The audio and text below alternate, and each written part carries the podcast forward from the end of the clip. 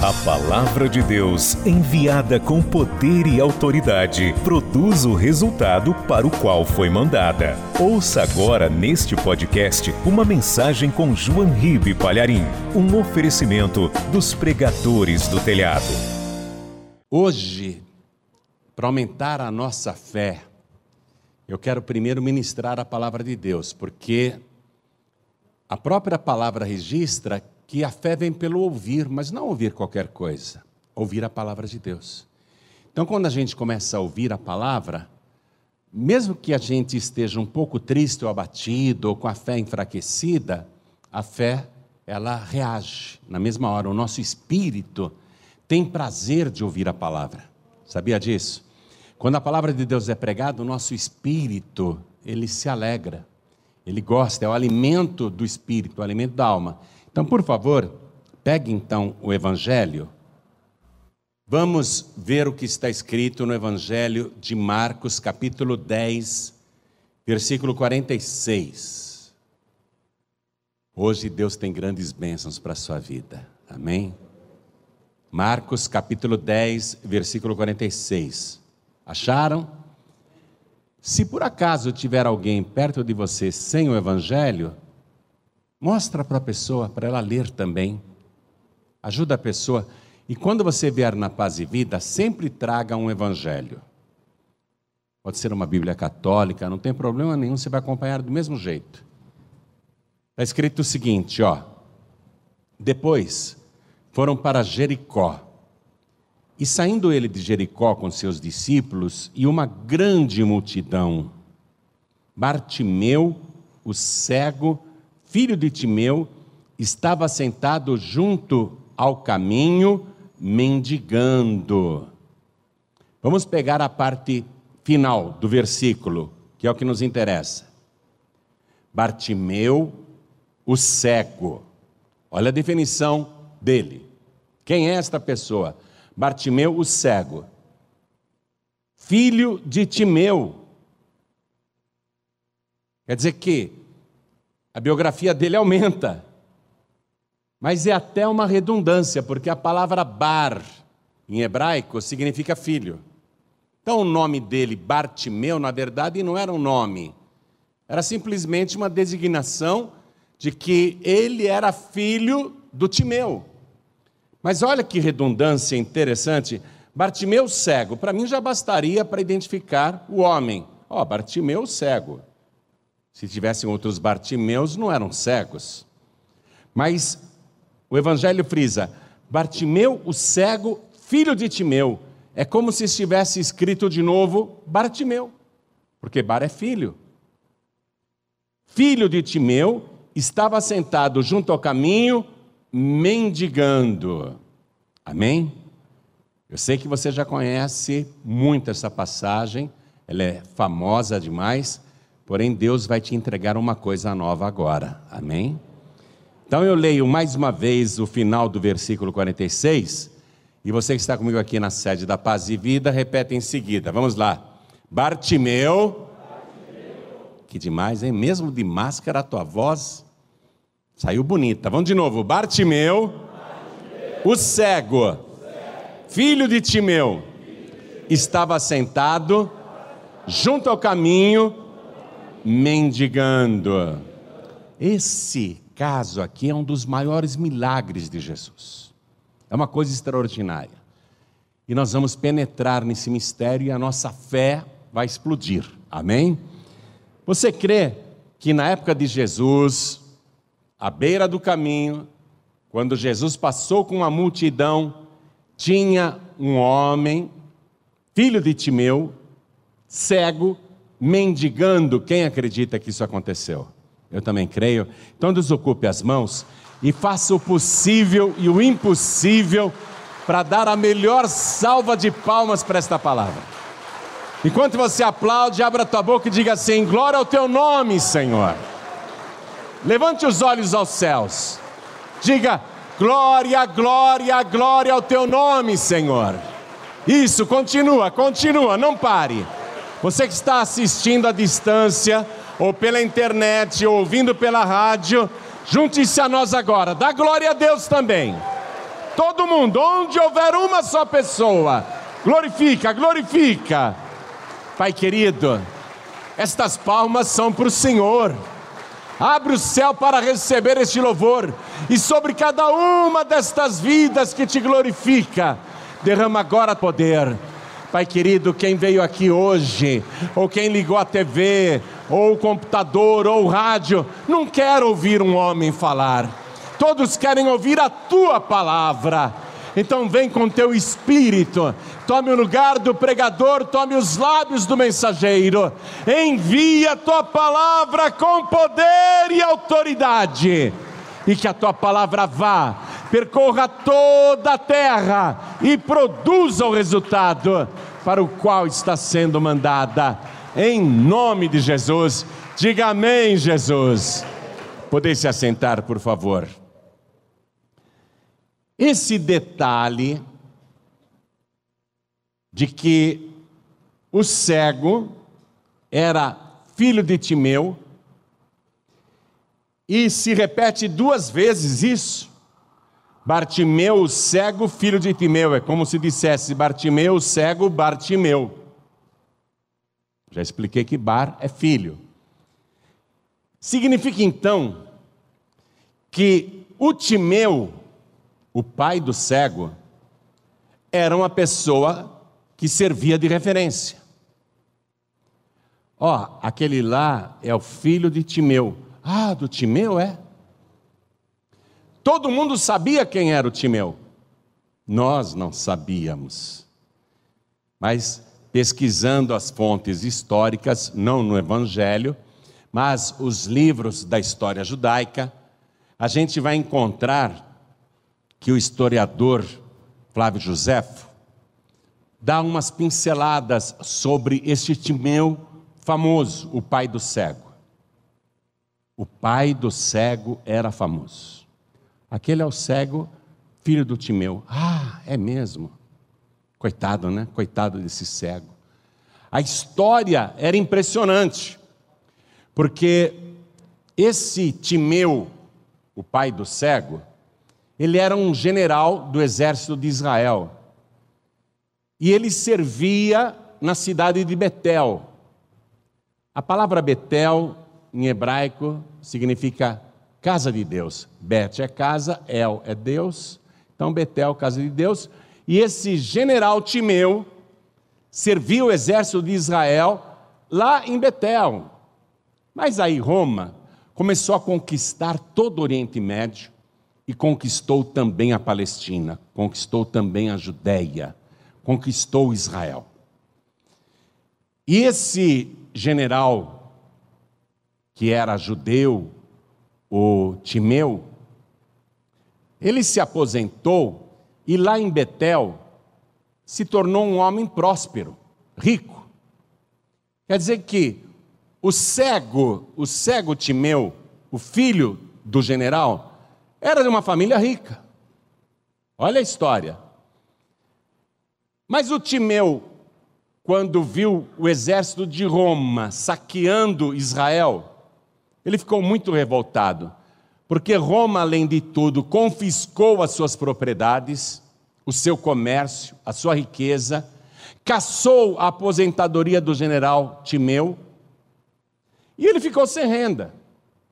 Como o general Timeu tinha muita experiência militar e de guerra, ele pensou: eu vou organizar uma resistência contra Roma.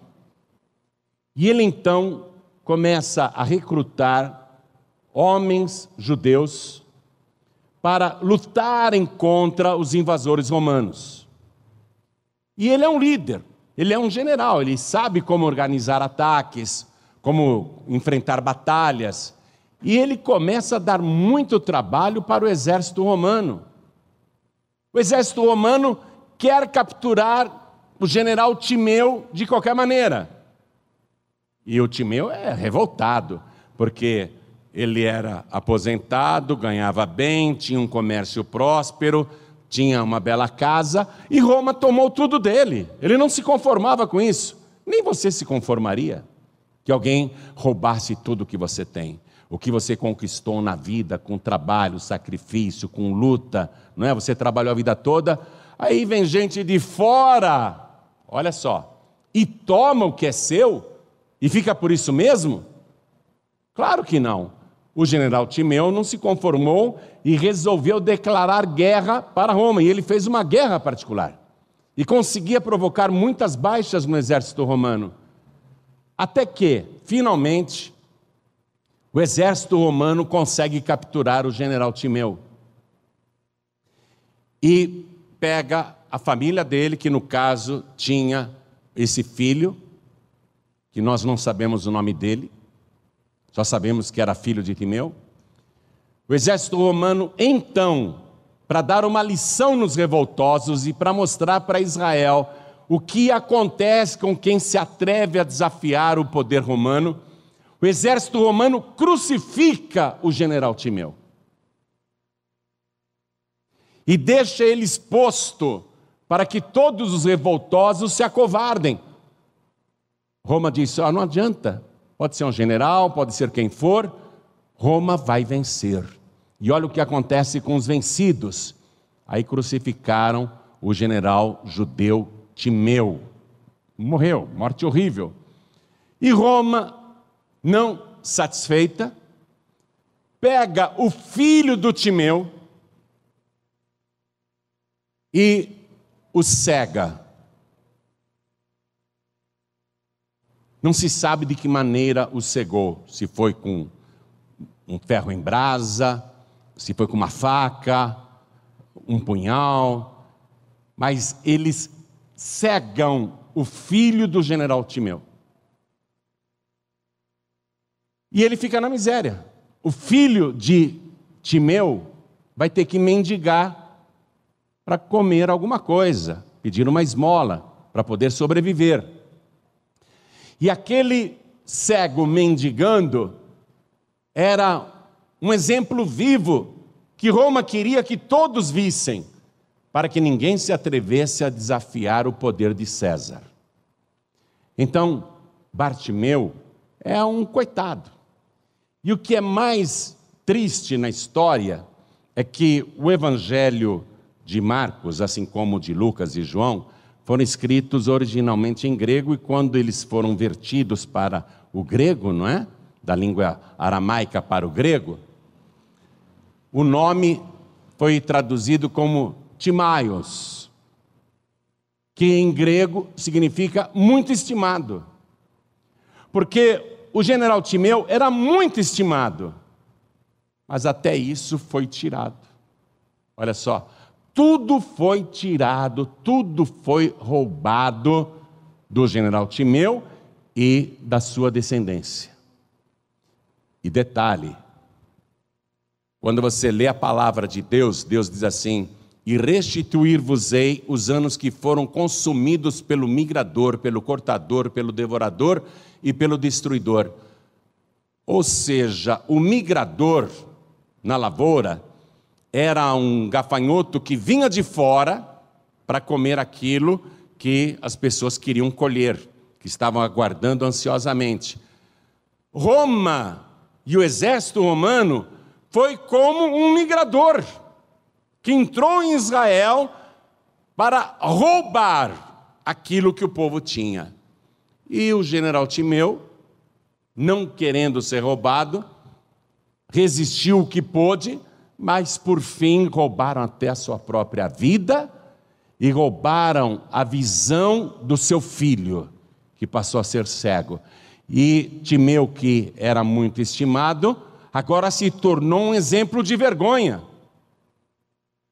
Quando alguém falava Timeu, ou Bartimeu, filho de Timeu, era motivo de preocupação, porque aquele mendigo cego era uma advertência do exército romano para que as pessoas temessem César, para que as pessoas se conformassem com o prejuízo. Essa é a história segundo os historiadores hebreus. É bem possível que tudo isso seja real, são fontes extras bíblicas, mas é bem possível que sim, porque a repetição do nome de Timeu. Bartimeu, filho de Timeu. Ah, do Timeu. Ah. Aquele nome que antes significava muito estimado, agora significa muita vergonha. Ou seja, roubaram até o nome. Está pegando a coisa? O que acontece nos dias atuais? Roma não está dominando o mundo, nem qualquer outro exército inimigo. Aparentemente somos um povo livre, mas a palavra de Deus declara que nós somos um povo roubado e saqueado. Todos estamos colocados por preso, encarcerados em casas. Estamos servindo de despojo, quer dizer, estamos sendo saqueados. Estamos sendo despojados, despojados de tudo. Ó, despojados da saúde, despojados do emprego, despojados da casa própria, despojados do automóvel, despojados da honra, despojados até do nome. Com a crise que está hoje no nosso país e no mundo, as pessoas estão perdendo até a honra, perdendo a paz, perdendo a alegria de viver, perdendo a família. Pessoas estão se entregando para a destruição porque resolveram se conformar com a tragédia. Pessoas se entregaram para o álcool, para as drogas, para o jogo. Tem gente que está gastando muito dinheiro com o jogo pensando assim: se eu ganhar na loteria, tudo se resolve. E a pessoa fica só jogando, é jogo do bicho, é jogo da loteria, é tudo quanto é jogo, a pessoa entra, jogo de cartas, para ver se consegue dar a volta por cima e cada vez vai perdendo mais. Então, o migrador veio e causou essa crise. Claro, alguém pode dizer: ah, mas é esse vírus aí que veio da China. É, veio de fora, é um migrador, sim. Mas o que está por detrás da questão da crise, dessa miséria toda? Uma crise espiritual, onde Deus diz assim: esse é um povo roubado e saqueado, e ninguém diz restitui. O que falta é o povo dizer, não ficar pensando. Dizer, restitui, não ficar torcendo para as coisas melhorarem. Ai, tomara que chegue logo essa vacina, tomara que tudo volte logo ao normal, tomara que a economia recupere rapidamente, tomara que a gente consiga viver como era antes. Mas se você não se lembra, antes da pandemia já havia a crise. O povo já estava sendo roubado e saqueado. Qual é o segredo que Deus revelou? Que o povo precisa dizer restitui. Então diga restitui. Diga com fé, restitui. Agora diga dando uma ordem, restitui. Ou seja, devolve. Fala bem forte, devolve. Era o que o general Timeu queria. Ele queria de volta a aposentadoria de general, ele queria de volta a casa própria que ele tinha, ele queria de volta as propriedades, ele queria de volta o comércio.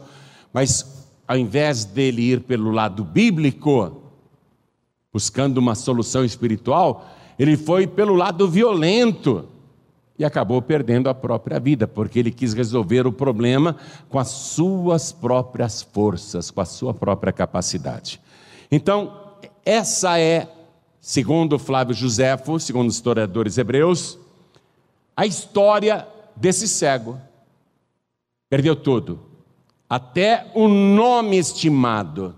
Pastor João Ribe, meu nome está negativado, eu estou protestado, meu carro está com uma ordem de busca e apreensão, eu já recebi uma notificação de despejo, é, eu estou perdendo tudo. Ah, eu já recebi um aviso prévio, que você mandado embora, ou já recebi o aviso prévio. Olha só. Bartimeu perdeu tudo. O filho de Timeu não tem nada. Olha como terminou a vida dele. Ele estava sentado junto ao caminho, mendigando. Parecia que a vida dele seria assim até o dia da sua morte. Até o dia que aquele mendigo cego morresse. Passar o resto dos seus dias junto ao caminho, dependendo das migalhas que alguém pudesse lançar sobre ele. E ele estava ali, junto ao caminho. Agora acompanhe comigo o versículo 47. E ouvindo que era Jesus de Nazaré, começou a clamar e dizer: Jesus, filho de Davi, tem misericórdia de mim. Quando o cego, à beira do caminho, escutou o ruído daquela grande multidão que passava, ele ficou curioso e perguntou: o que está acontecendo? Não é uma tropa romana, porque não está marchando. Eu estou escutando um alarido muito alto, uma grande multidão. O que, que, que está acontecendo? Alguém me fale o que está acontecendo. E alguém disse para aquele mendigo cego: É Jesus de Nazaré que está passando. Essa é a solução do problema, minha gente. O cego está à beira do caminho, muita gente está só à beira do caminho, não entra nunca no caminho. Jesus disse: Eu sou o caminho, a verdade e a vida. A pessoa só fica à beira do caminho. À beira do caminho você só vai mendigar. Você vai desejar as coisas e vai receber migalhas. O cego pergunta: O que está acontecendo? Alguém me diga, por favor. Ah, é Jesus de Nazaré que está passando. Aí nasceu a esperança no coração dele. Posso dizer uma coisa para todos aqui e para quem está assistindo pela TV, ouvindo pela rádio? Você não está ouvindo ruído no mundo espiritual, mas aqui tem um exército de anjos de Deus, e Jesus está no nosso meio. Onde estiverem dois ou três reunidos em meu nome, aí estou eu presente no meio deles. Se a gente ficar à beira do caminho, vamos ficar apenas mendigando, né? E recebendo migalhas. Quando disseram para o cego que mendigava, é Jesus de Nazaré, ele se animou na hora. Você que entrou aqui hoje tão abatido, abatida, se anime em nome de Jesus. Você pode não estar vendo, preste atenção. O cego estava vendo alguma coisa? O cego viu Jesus? Você está vendo Jesus aqui? Mas eu vou te falar: Jesus está presente no nosso meio. Você não está vendo, como aquele cego também não via, mas Jesus está aqui. Oh glória! E olha um detalhe impressionante nessa palavra. O cego, filho de Timeu, recebeu a informação que era Jesus de Nazaré. Jesus de Nazaré. Nazaré? Nazaré era uma cidade minúscula, paupérrima. Aliás, chamar Nazaré naquela época de cidade era exagerar, porque na verdade era mais uma aldeia com poucas residências. Era um lugar paupérrimo de gente semi-analfabeta, de pessoas que não tinham futuro e que não tinham qualquer tipo de projeção. Nunca em Nazaré tinha vivido e saído alguém que fosse muito importante, a não ser o profeta Jeremias. Mas, quando foram apresentar Jesus para o Natanael, falaram assim: Ó, nós achamos o Messias, Jesus de Nazaré. O que, que o Natanael falou? Pode vir alguma coisa boa de Nazaré? Olha a má fama que tinha Nazaré. Pode vir alguma coisa boa de Nazaré? Então, quando deram a informação para aquele cego que mendigava, o filho de Timeu. É Jesus de Nazaré que está passando, e no Evangelho de Lucas se confirma isso, no capítulo 18, versículo 37, a informação é confirmada. Eles explicam para o cego: é Jesus de Nazaré que está passando. A referência é Nazaré, Jesus de Nazaré. O Bartimeu poderia dizer assim: Ah, de Nazaré. Pensei que era alguém mais importante. De Nazaré.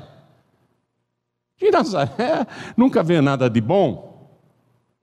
Ele podia, naquele momento, ter a sua fé abalada, mas ele era cego apenas fisicamente. Aquele mendigo não era cego espiritualmente. Ele devia ter uma vida íntima com Deus, vida de oração, porque ele, como mendigo e como cego, o que queria fazer da vida? Pensamento o tempo todo em Deus. Então, ele recebe uma revelação, e ao invés dele chamar Jesus de Nazaré, tenha misericórdia de mim, o que é que ele responde? Olha o que ele diz: Jesus, filho de Davi, tem misericórdia de mim. Ele não diz, Jesus de Nazaré, tenha misericórdia de mim. Ele diz, Jesus, filho de Davi, tem misericórdia de mim. Ele teve o discernimento que Jesus de Nazaré era muito pouco. De Nazaré? Não, ele é o filho de Davi. Ele é o Messias, ele é o Rei dos Reis, ele é o Rei prometido, ele é o Rei eterno, o Rei cujo reino nunca mais terá fim, é o Rei aguardado eu, eu estou esperando por ele. Então ele clama bem alto: Jesus, filho de Davi, tem misericórdia de mim. E começa a gritar cada vez mais alto. E a multidão fica incomodada: cala a boca, cego, cala a boca. A palavra diz aqui, olha que coisa linda. No versículo 48 e muitos o repreendiam para que se calasse. Muitos, Muita gente dizendo: cala a boca, cale-se. Mas ele clamava cada vez mais. Atenção, clamava cada vez mais. Nunca faltarão pessoas para mandar você calar a boca, para dizer para você: é inútil ficar gritando, orando, buscando a Deus é inútil ir para a igreja, é inútil clamar. Orar à meia-noite para quê? Orar de madrugada para quê? Isso é inútil. Não perca seu tempo, não. Não faltarão pessoas para te desmotivarem, para te podarem, para te cortarem. Ó, o migrador, o cortador agora. Está pegando a coisa? O migrador foi o exército romano que veio de fora e tomou tudo da família de Timeu. E agora, quem está agindo é o cortador. Cala a boca, para de clamar. Estão cortando ele. O que, que Deus falou? E restituir-vos-ei os anos que foram consumidos pelo migrador, pelo cortador, pelo devorador e pelo destruidor. Agora é o cortador tentando impedir a oração daquele sofredor, que o migrador já tinha tirado tudo dele, até o bom nome, até a estima do seu nome, mas ele insiste: diga, não importa o que aconteça, eu não vou desistir. Não importa quantos se levantem para me mandar calar a boca, eu vou continuar clamando ao Deus Todo-Poderoso, tanto na igreja, como à beira do caminho, como no caminho, como na minha casa, como à distância. Eu não estou vendo, mas ninguém vai conseguir abafar o meu grito. Meu Deus, me ouve, meu Deus. E Bartimeu gritou tanto, apesar de mandarem lhe calar a boca, que ele chamou a atenção de Deus, chamou a atenção do Senhor. Versículo 49 diz assim: E Jesus, parando, parando, já pensou você interromper Deus? Eu imagino que Deus deve ser ocupado demais. Se você é o culpado, imagina Deus. Deus deve ter coisas importantíssimas neste exato momento.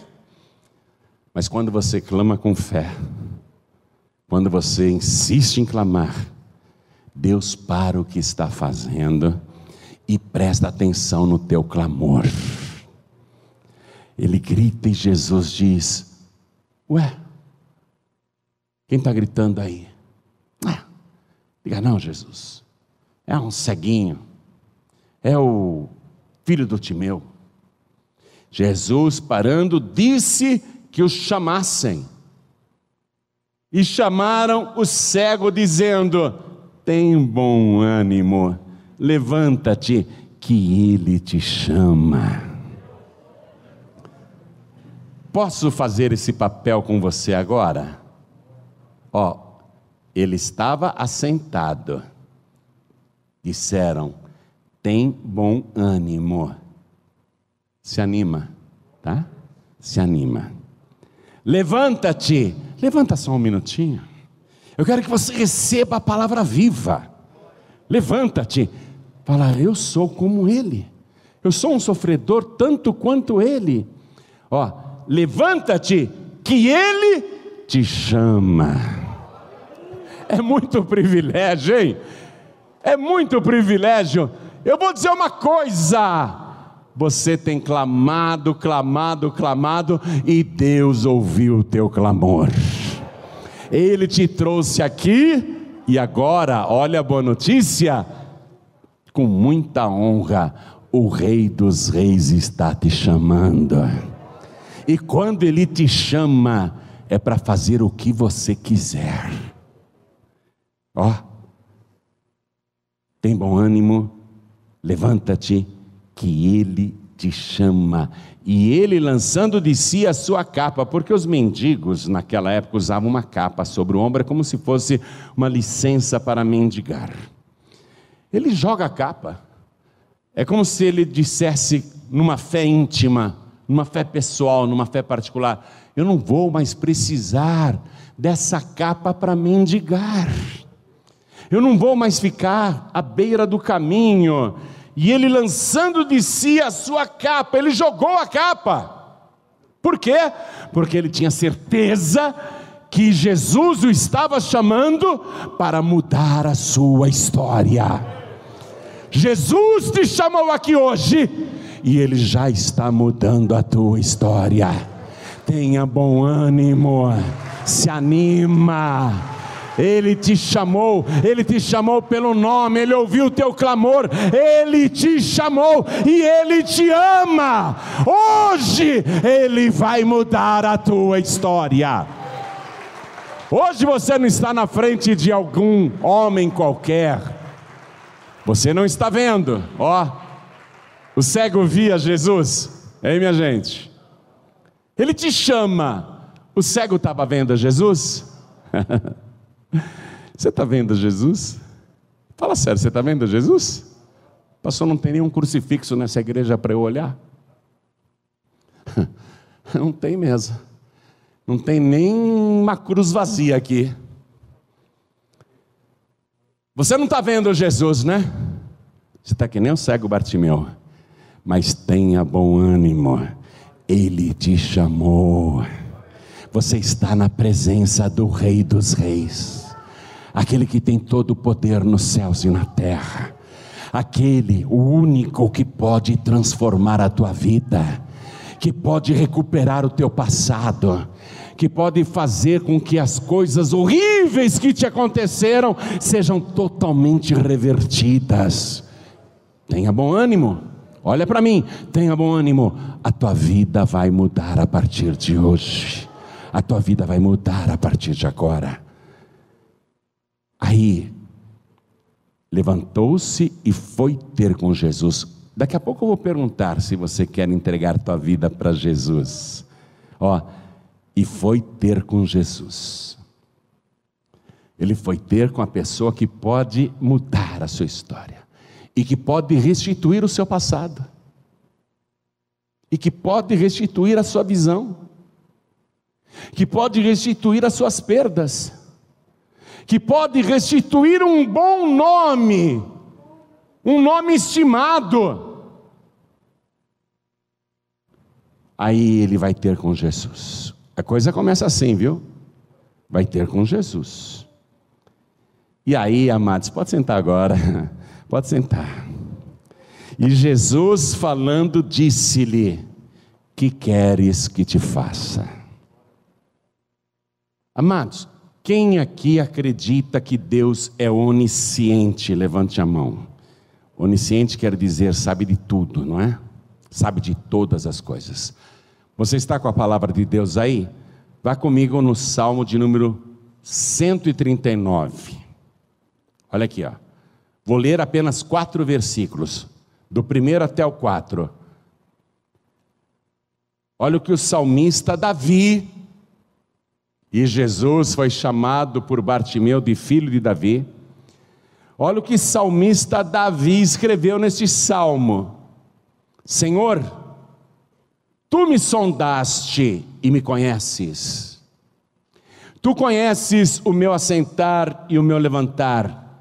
De longe entendes o meu pensamento. Quem acredita que Deus de longe entende o seu pensamento?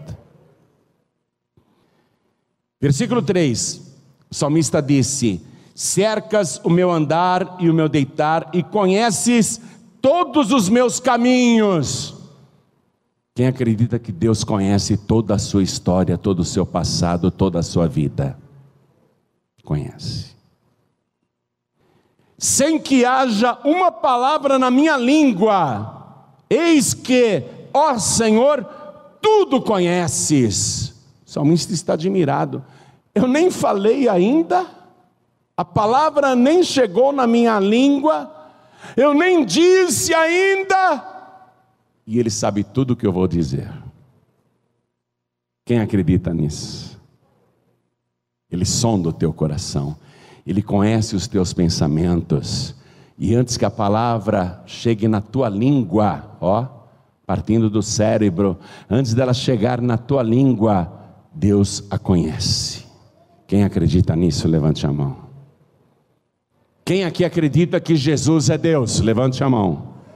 Pastor João Ribeiro, eu tenho dúvidas, porque, olha, Deus é um, Jesus é o Filho, o Espírito Santo é outro, então Jesus é menor do que Deus, porque Ele é Filho, o outro é o Pai. Mas eu pergunto mais uma vez, eu gosto de fazer essa pergunta: o filho do macaco é? Vamos lá, o filho do macaco é? Macaco. O filho do ser humano é? Ser humano. O filho de Deus é? Resolvida a questão? Pronto. E o nome Jesus, original em hebraico, é Yeshua, que quer dizer Deus salva ou Deus salvador. Ó, ele tem o nome de Deus, ele carrega o título dele, o Deus Salvador, o Deus que salva. Então Jesus é Deus. E ele conhece o nosso coração, conhece o nosso pensamento, e antes que a palavra chegue na nossa língua, eis que tudo, ó Senhor, conheces. Quem acredita nisso, levante a mão. Quando Jesus disse: Me tragam esse cego aqui, e o cego foi ter com Jesus. Quando o cego foi ter com Jesus, sendo Jesus quem ele é, ele já sabia da história do Bartimeu, do filho de Timeu? Sabia ou não sabia? Sabia. Sabia de toda a tragédia. Sabia inclusive que ele era cego, porque isto era visível. O cego não está vendo Jesus, mas Jesus está vendo o cego. Você não está vendo Jesus, mas Jesus está te vendo. Amém? E Ele conhece a tua vida, conhece o teu coração, conhece o teu pensamento, Ele sabe de tudo. Quando Bartimeu ficou na presença de Jesus, Jesus já sabia de tudo da vida dele, porque Jesus é Yeshua, o Deus Salvador. E mesmo assim, olha a pergunta no versículo 51. E Jesus falando, disse-lhe: Que queres que te faça? Por quê? Que queres que te faça? Pensa um pouco. Eu acho essa pergunta até desnecessária. Eu não sou Yeshua, não sou Deus, eu não sou profeta, eu não sou nada, mas eu sei que esse cego quer ser curado. É ou não é? Lógico, está na cara, ele é cego. Por que então que Jesus, sabendo tudo da vida dele, sabendo do seu pensamento, do desejo do seu coração, conhecendo a tragédia familiar, conhecendo o seu passado, porque Jesus não curou imediatamente o cego? Por que a pergunta? Por que a pergunta? E ele faz essa pergunta Inclusive, o registro está nos demais evangelhos. Que queres que eu te faça? Olha a pergunta. Uma pergunta que eu acho desnecessária, de tão óbvia. É óbvia demais. Que queres que te faça? Porque até então aquilo era um desejo íntimo que estava guardado no coração do cego. O que você acha que o cego queria? Ver. Isso estava no coração dele. Jesus está mostrando que não basta o desejo estar dentro da gente, guardado, escondido, oculto.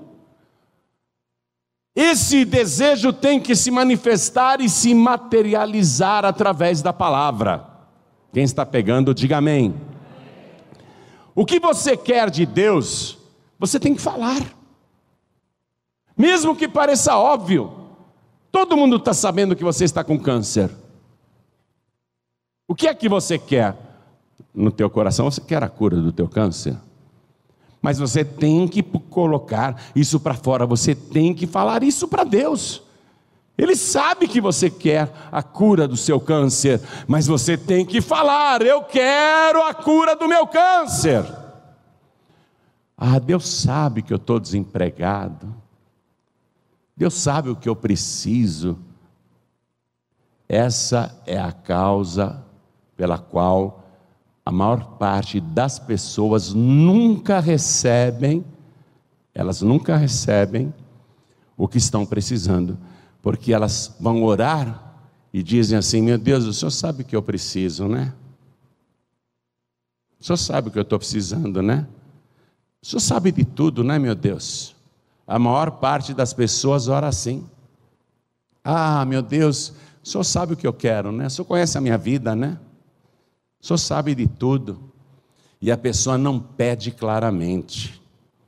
Jesus está obrigando este cego que é um mendigo, que é um infeliz, que perdeu tudo e que não tem futuro, Jesus está obrigando ele a pedir, obrigando a falar. Você tem que falar para Deus o que é que você quer, falar claramente. Deus sabe, Deus sabe, Deus sabe, Deus sabe o que é, como Jesus sabia o que esse cego queria, mas é você que provoca o milagre. Quando você abre a boca e fala, você provoca o milagre. O que Jesus perguntou: O que queres que te faça? E o cego lhe disse: Mestre, que eu tenha vista. Ah, que eu tenha vista. Por que você não falou antes? Por que você já não falou antes? Ao invés de ficar lá à beira do caminho, ó oh Deus, tem misericórdia de mim, ó oh, filho de Davi, tem misericórdia de mim. Minha gente, ficar pedindo para Deus ter misericórdia é uma coisa totalmente desnecessária. A gente só pode pedir para Deus ter misericórdia quando nós somos uns pecadores e precisamos muito, muito do perdão do Senhor. Aí podemos dizer: Senhor, tenha misericórdia. Agora, Senhor, tenha misericórdia. Deus é misericordioso por essência. É o mesmo que você dizer assim: Meu Deus, por favor, eu quero pedir uma grande coisa para o Senhor agora. Faça com que a terra gire. A terra já está girando. A terra está se movendo sem que você peça. Pedir para Deus ter misericórdia é uma coisa praticamente inútil porque Deus é misericordioso o tempo todo. Deus se compadece de todos os que sofrem, de todos os que precisam, mas Ele quer que você diga claramente o que queres que eu te faça. Por isso que a gente, na Paz e Vida, entrega um pedido de oração para obrigar você a escrever o que você quer que o Senhor te faça. É por isso que todo final de ano a gente entrega para as pessoas um projeto de vida. O que é que você quer que Deus te faça? A gente provoca você a pedir com clareza. Não adianta você ficar dizendo: Ah, Senhor, tenha misericórdia de mim. Ó oh, Deus, o Senhor sabe o que eu preciso. Ele sabe o que você precisa e Ele sabe o que todo mundo nesse planeta está precisando. Neste exato momento, Deus olhando para a terra, Ele sabe o que todo mundo está precisando? Sabe ou não sabe? Deus olhando para todas as pessoas que estão aqui nesta igreja, Ele sabe o que cada pessoa está precisando? Sabe ou não sabe? As pessoas que estão assistindo pela TV, ouvindo pela rádio ou pelo youtube.com.br Deus sabe o que você está precisando? Claro que Ele sabe. Deus sabe o que todo mundo está precisando. Então a minha pergunta é: por que, que Ele não faz? Já que Ele sabe o que todo mundo está precisando, por que, que Ele não sai fazendo para todo mundo o que cada pessoa está precisando? É porque Deus não faz para quem precisa, Deus faz para quem pede. Tomou nota disso? O mundo inteiro está precisando. Nesse exato momento, bilhões de pessoas no planeta inteiro estão precisando de algum tipo de socorro de Deus. Por que, que Deus não faz? Porque Deus não faz para quem precisa, Deus faz para quem pede. O que queres que eu te faça? Está pegando o segredo? O que queres que eu te faça? Por mais óbvia que seja a resposta, ela tem que ser dita com clareza. O pedido tem que ser feito. No caso de Bartimeu, mestre, que eu tenha vista, liberou a palavra, pediu com clareza: o que é que queres que eu te faça? E ele pediu com clareza. Versículo 52. E Jesus lhe disse: Vai tua fé te salvou. E logo viu e seguiu a Jesus pelo caminho. Reparou que o milagre não aconteceu enquanto Bartimeu não falou? Percebeu esse detalhe? O milagre só aconteceu quando ele falou, quando ele pediu com clareza. Isso quer dizer o quê? Que ele provocou o milagre ao liberar a palavra. E tanto é verdade que Jesus disse: Vê, a tua fé te salvou. Foi na hora que ele falou que o milagre aconteceu. É na hora que você fala que o milagre acontece. Por isso que eu deixei para a gente orar depois da ministração da palavra. Porque você vai ter que clamar igual a esse mendigo cego que parecia não ter jeito na vida e teve a sua vida restaurada e a visão restituída para a honra e glória de Jesus. Hoje a tua vida vai ser restituída. Aquilo que você clamar e pedir com fé, Deus vai fazer, porque é a tua fé que provoca o milagre. Do jeito que você pede, é como acontece.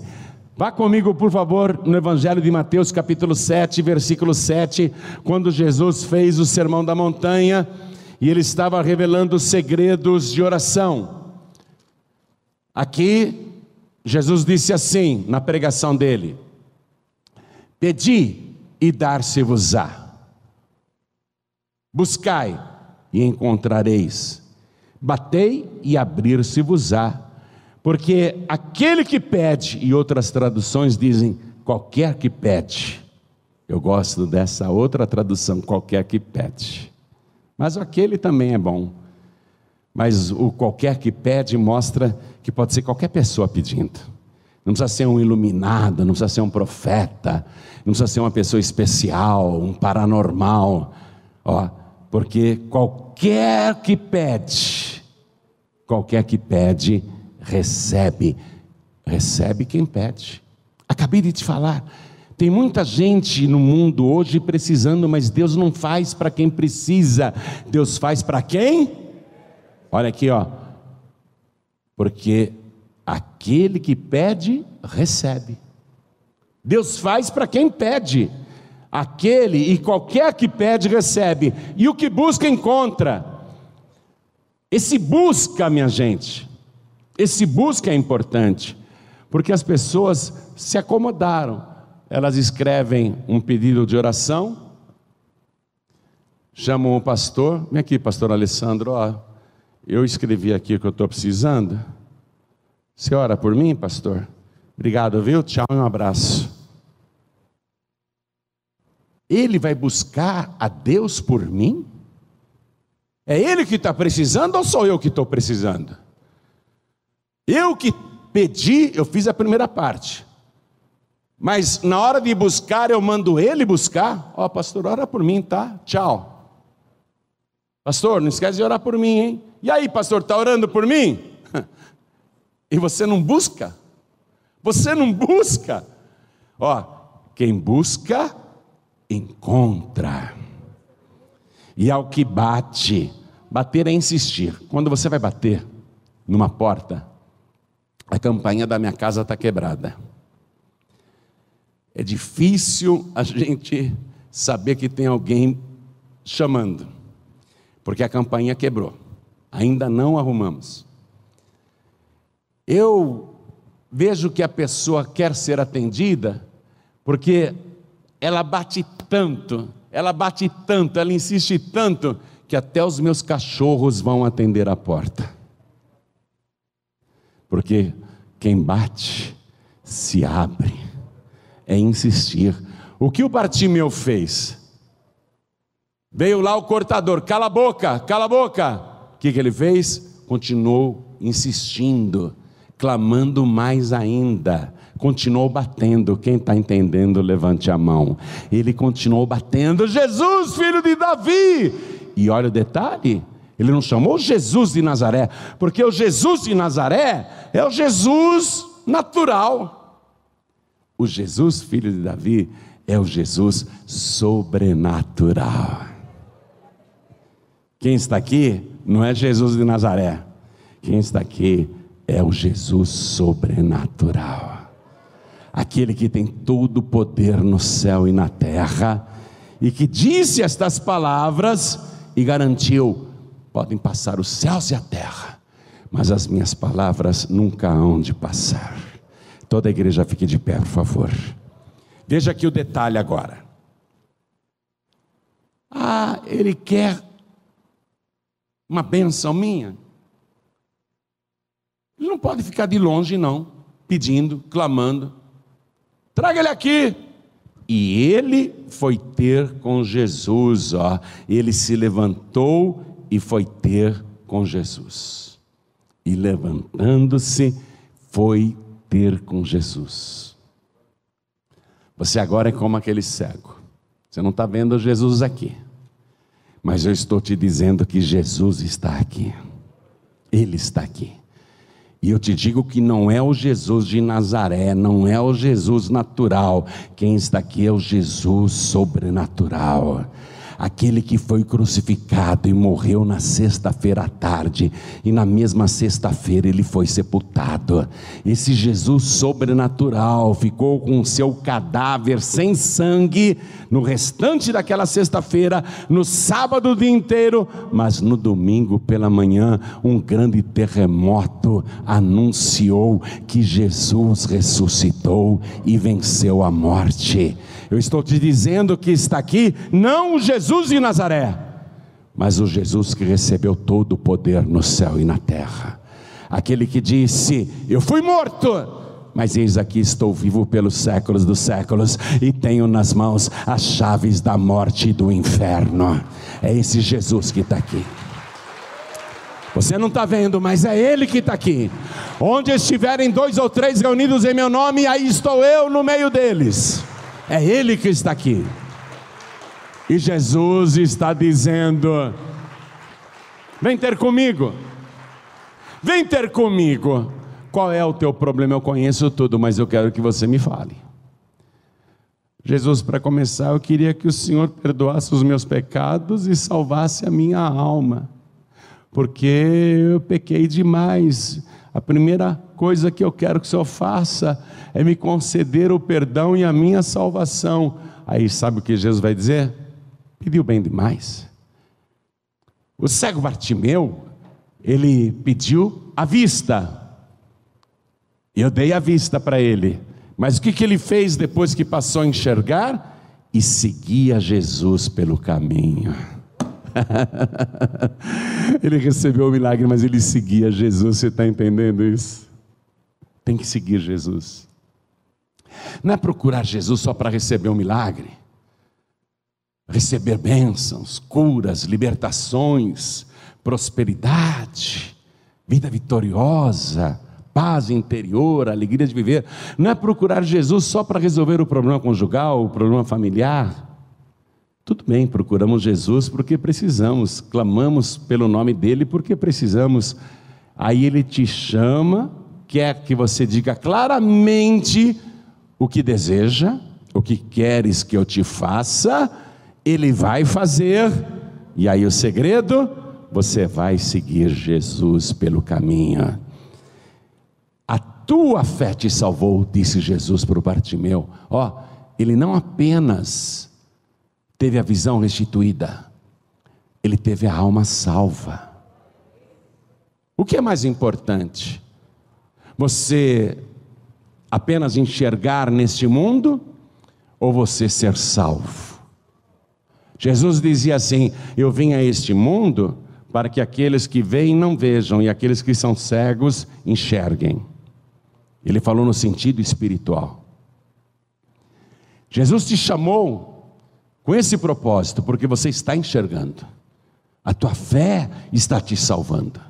Mas você tem que se apresentar diante dele e depois, logo viu e seguiu a Jesus pelo caminho. Seguir a Jesus. Eu não estou falando de você seguir religião. Não estou falando de você seguir uma denominação.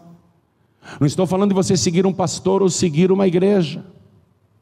Estou falando de você seguir Jesus por toda a tua vida. Seguir Jesus pelo caminho, Jesus é o caminho, seguir neste caminho até o fim. Seguir Jesus, seguir as suas pegadas até o fim. E enquanto você segue Jesus, Ele vai restituindo tudo aquilo que você perdeu.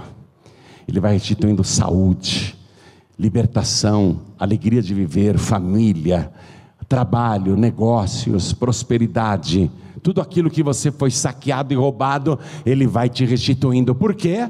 Porque Ele mesmo disse: Eu vim para que todos tenham vida e a tenham com abundância. Não é para um e outro ter abundância, eu vim para que todos tenham vida e a tenham com abundância, vida transbordante, vida onde não falta nada. Onde você diz: O Senhor é o meu pastor e nada me faltará. Ele é o meu pastor porque eu sigo Jesus pelo caminho. Eu entreguei minha vida para Jesus. O meu nome está escrito no livro da vida. E eu sou de Jesus. Eu sou de Jesus e isso está registrado no céu.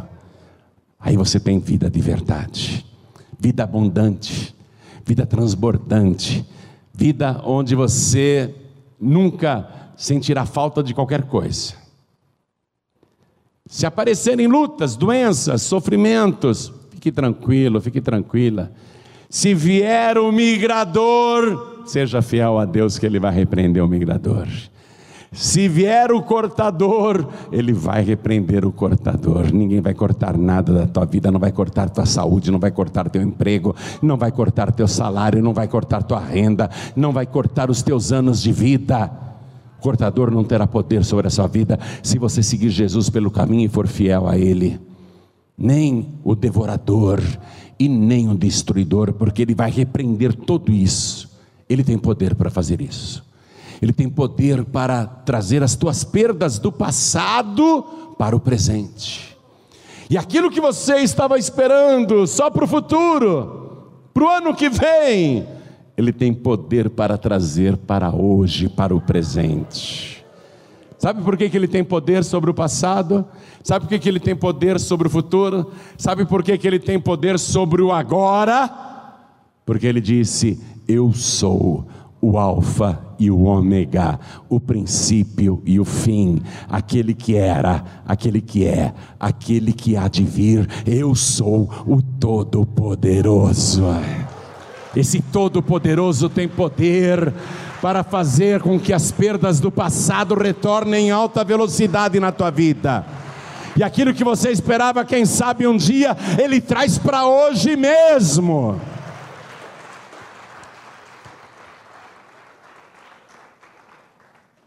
E Jesus, parando, disse que o chamassem. Jesus parou agora. Jesus parou agora. E Jesus parando disse que o chamassem, é com você. E chamaram e disseram: tem bom ânimo, levanta-te, que ele te chama.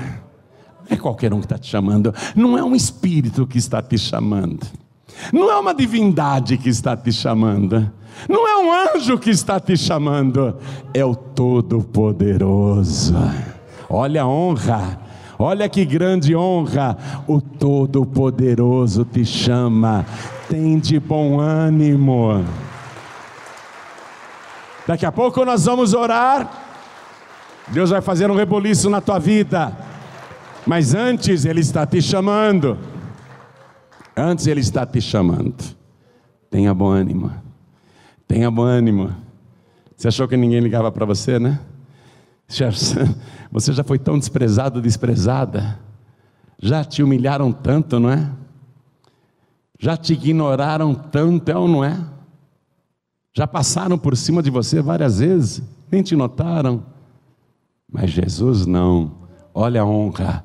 O Todo-Poderoso te chama. Então vou fazer a pergunta, é fácil você responder.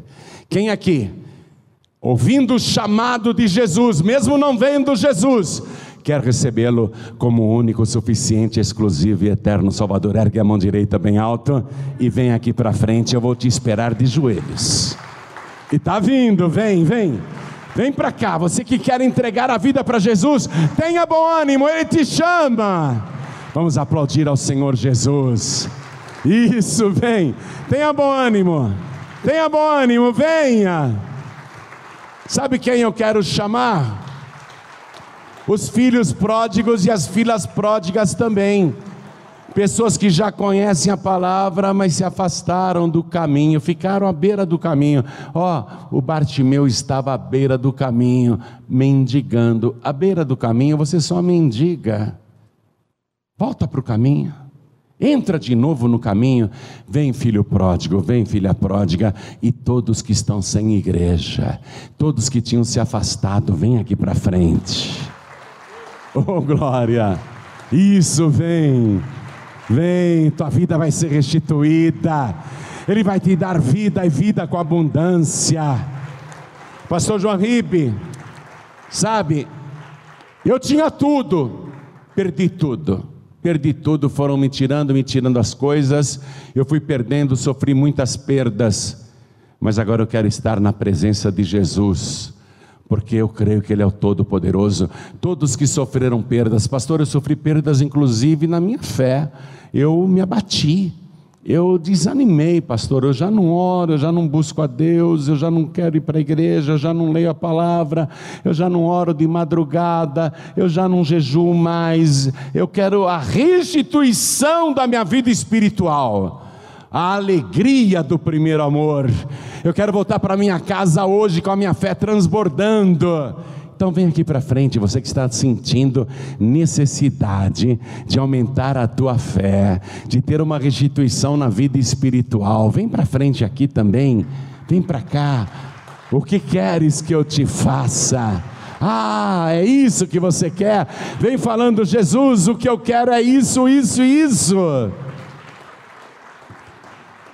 Quero falar com você que está assistindo pela TV ou pelo youtube.com.br Você que está ouvindo pela rádio ou pelo aplicativo da Rádio Feliz FM, que você baixou na App Store ou na Google Play, quer entregar a vida para Jesus, quer voltar para Jesus. Você que está à distância ouvindo a gente aí no celular, dentro de um ônibus, dentro de um trem, ou você que está em trânsito dirigindo e você está ouvindo a mensagem, esta palavra aí no rádio do seu veículo. Quer entregar a vida para Jesus, quer voltar para Jesus? É só dizer sim, eu quero, diga, eu quero. Não adianta ficar só pensando, eu quero. Não adianta ficar só pensando, eu quero. Você tem que dizer, Jesus, eu quero voltar para os teus braços. Diga isso. Se você pode se ajoelhar aonde você está, à distância, então se ajoelhe. Se não é possível se ajoelhar, coloque a mão direita sobre o teu coração. E você que veio aqui para frente comigo, coloque a mão direita assim sobre o teu coração. A igreja continua de pé, por favor. Você que está de joelhos aqui na frente, e todos que estão à distância, também entregando a vida para Jesus, ou voltando para Jesus, ou querendo mais fé, orem assim comigo, meu Deus e meu Pai a tua palavra me trouxe fé. E eu quero pedir claramente, em primeiro lugar, o perdão dos meus pecados e também a minha salvação. Eu quero pedir agora que a minha alma seja salva e o meu nome escrito no livro da vida do Cordeiro. E eu te peço, Senhor, traz de volta tudo aquilo que eu perdi, tudo aquilo que me tiraram, traz de volta. E eu não estou aqui por interesse, eu estou aqui porque eu te amo e eu sei que o Senhor é vida e tem vida abundante, vida transbordante para me dar, e é esta vida gloriosa que eu vou viver a partir de agora então eu te peço, meu Deus, que assim seja feito. Eu falo claramente que assim seja feito e declaro para todo o céu escutar, para esta igreja ouvir e para o inferno tremer, que o Senhor Jesus é o meu único, suficiente, exclusivo e eterno Salvador para todos sempre. Amém. Continua assim em espírito. Igreja, mão estendida, por favor, na direção de cada pessoa aqui na frente. Pai querido e Deus amado, eu sei o quanto o Senhor ama esta pessoa. E não há nada que possa impedir o Senhor de amá-la, porque o Senhor a ama incondicionalmente. E o Senhor veio buscar e salvar os que se tinham perdido. Então salva, salva, nós te rogamos, salva agora porque esta pessoa se curvou diante de ti, se humilhou na tua presença. Esta pessoa está agora de joelhos, pedindo o perdão dos pecados e pedindo ao Senhor que escreva o nome dela no livro da vida que está aí no céu. Então faz isto, meu Pai. E quando eu disser amém nesta oração e essa pessoa se levantar, eu quero que a vida dela já esteja restaurada. Quero que o Senhor arranque todo o vício que atrapalha Quero que o Senhor arranque toda a perturbação espiritual e tudo aquilo que impedia esta pessoa de ser feliz. Eu quero a bênção sobre ela. E quando teu filho, a tua filha se levantar, eu quero que o seu rosto já esteja resplandecendo. Eu quero que esta vida seja muito abençoada a partir de agora e para a glória do teu nome. E em nome de Jesus, assim seja feito. Amém. Diga amém, Jesus. Isso pode se levantar agora e vamos aplaudir ao nome de Jesus. Você acabou de receber as boas novas do Evangelho através de João Ribe Palharim. Um oferecimento dos pregadores do telhado. Participe da reunião de Paz e Vida. Para informações, acesse pazevida.org.br. Paz e Vida, lugar de gente feliz e ungida.